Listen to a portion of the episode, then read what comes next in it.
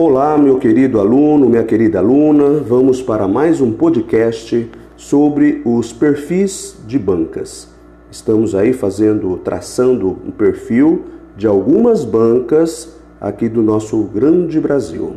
Hoje, no perfil de banca, vai ser o perfil da banca CESP, da Universidade de Brasília, tá certo?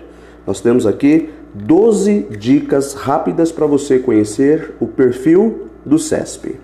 A maioria das provas de língua portuguesa elaboradas pela banca CESP apresentam cerca de 50% de questões de gramática. Portanto, é muito importante dominar esse assunto.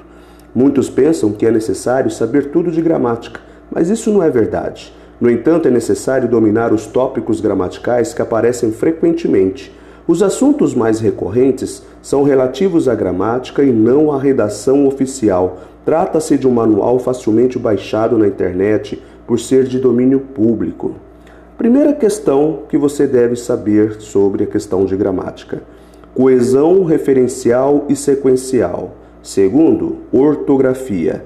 Terceiro, acentuação gráfica. Quarto, semântica. Cinco, pronome. Seis, verbo. Sete, sintaxe. Oito, pontuação. Nove, concordância. 10. Regência e crase. 11. Partículas que e se. E 12. Reescritura e correção gramatical.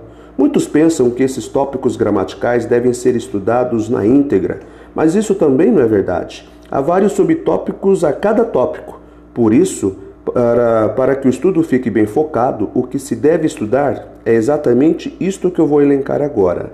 Primeiro, é preciso estudar como substantivos, pronomes pessoais possessivos, demonstrativos e relativos estabelecem a coesão referencial, já a coesão sequencial é estabelecida por meio de preposições e conjunções. Ter em mente todas as conjunções é super importante. Segundo caso, é preciso estudar aquelas expressões que geram é, dificuldades na grafia porque separado sem acento, porque junto sem acento, porque separado com acento, porque junto com acento, cerca de, acerca de, acerca de com o verbo haver, mal com L, mal com U, a do verbo haver, a preposição.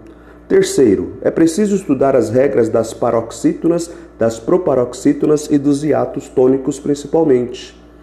Quarto, é preciso ter em mente os conceitos de denotação, conotação, sinonímia. 5.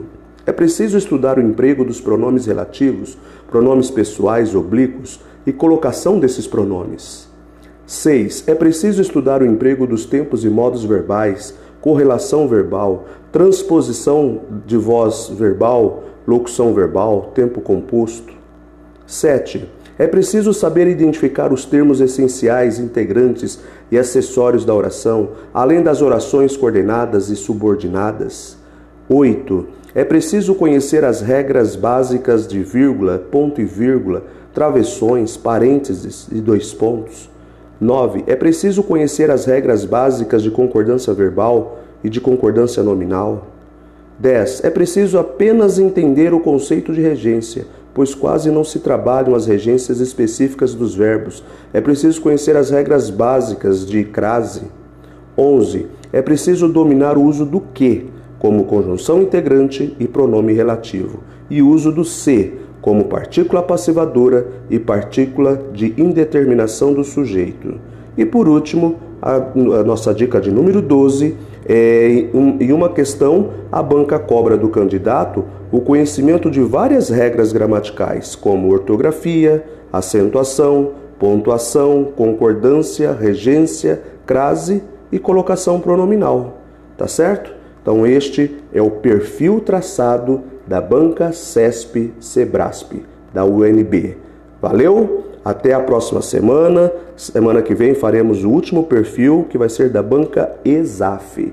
Aquele abraço e um, bons estudos para você e até mais. Tchau, tchau.